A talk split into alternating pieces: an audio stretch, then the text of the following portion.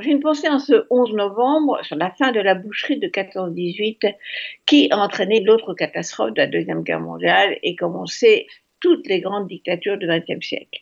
Mais je vais tout de même parler de l'Amérique parce que ce feuilleton euh, Trump et l'acteur Trump secoue encore la plus grande démocratie du monde. Une semaine après les élections, malgré la victoire du tandem Biden-Harris, on a une Amérique divisée.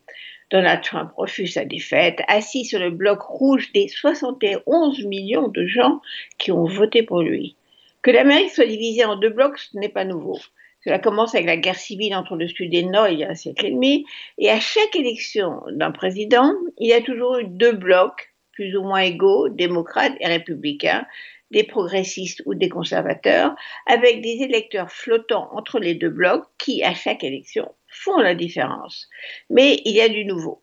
La division s'est approfondie avec quatre ans d'un Trump violent, éructant à la Maison Blanche, se moquant des malades du virus, insultant ses opposants, menaçant. Un président qui pratique la culture de la colère. Du coup, l'habituel bloc conservateur s'est durci.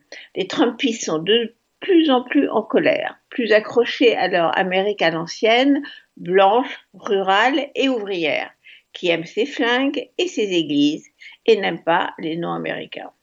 Les anti-Trump, eux, se sont réveillés au cours de ces quatre ans de Trumpisme, parfois avec violence dans des émeutes urbaines, mais la plupart du temps, ils ont marché calmement dans les rues des métropoles.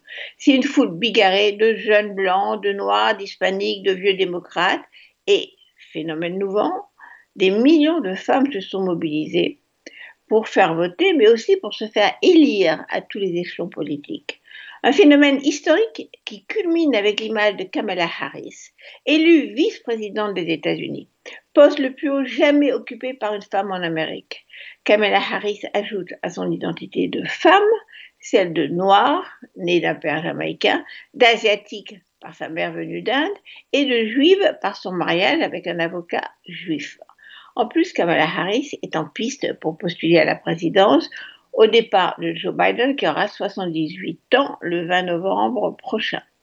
Donald Trump, en refusant pour l'instant de passer le pouvoir au président élu, fait tout pour continuer la guerre idéologique. Il hurle à la fraude et envoie ses avocats. Mais le recomptage d'un ou deux États ne changera pas le résultat. Biden s'installera à la Maison-Blanche le 20 janvier. Entre-temps, Trump choisira sa sortie, quittant le pays pour éviter ses procès pour escroquerie et fraude fiscale, ou négociant un pardon présidentiel, ou lançant une chaîne de télévision.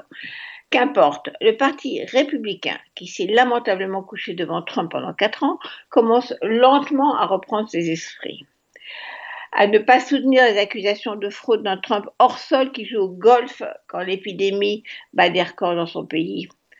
Trump tente une dernière fois d'attiser la violence en préparant une tournée meeting, mais Biden occupe déjà la scène politique. D'une voix calme, il dit aux Américains Nous ne sommes pas des ennemis. J'ai fait campagne comme démocrate, mais je gouvernerai comme un président américain et demande tout de suite aux Américains de mettre des masques et il s'attaque au problème de l'épidémie.